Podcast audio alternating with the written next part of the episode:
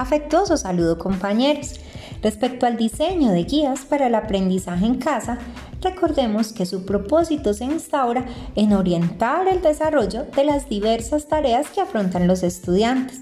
Por su carácter orientador e integrador, se propone un lenguaje desde la narrativa, que si bien debe promover un abordaje autónomo, también debe estimular la cercanía y las interacciones con nuestros estudiantes, desde un esfuerzo conversacional para intentar compensar la ausencia física y emocional. Recordemos que este recurso debe tener una función motivadora y dialógica.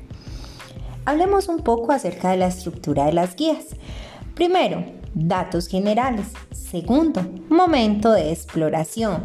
¿Qué vamos a aprender? Tercero, momento de estructuración. Lo que estamos aprendiendo. Cuarto, momento de práctica y ejecución. Practico lo que aprendí. Quinto, momento de transferencia. ¿Cómo sé que aprendí? Sexto, momento de evaluación y qué fue lo que yo aprendí.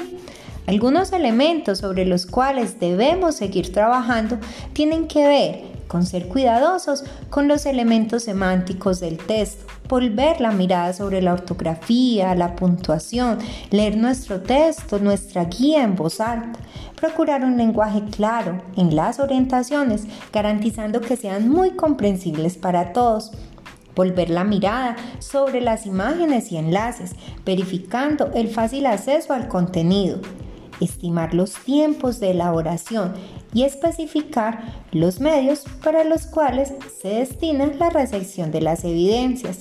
Convocar momentos de autoevaluación para que el estudiante, además de integrar elementos de gestión del tiempo, también reflexione sobre cómo está aprendiendo y por último, recordemos que nuestra realimentación ha de ser siempre formativa y para los aprendizajes.